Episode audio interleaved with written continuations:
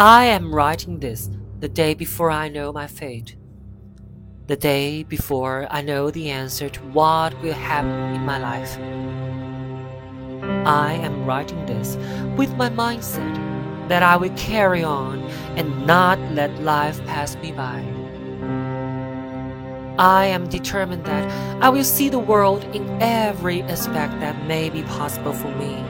I am sure that I will become something even if the envelope that carries my life inside gives me bad news.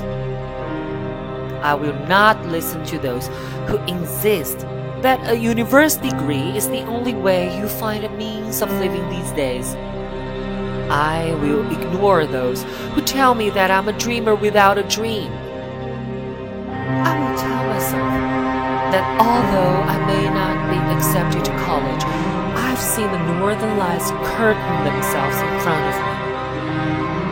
I have tasted wine in Paris and swum in Atlantic and Pacific oceans.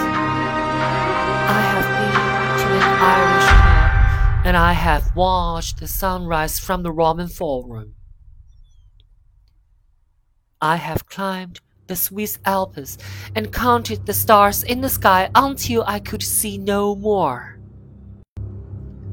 I have experienced what it is like to live, and I will tell myself that even if envelope is small and exudes rejection, the person that they have rejected will carry on and go on to see more mountains and swim in more waters and keep on counting the stars because somewhere it is written that I must continue to live my life the way I know how to.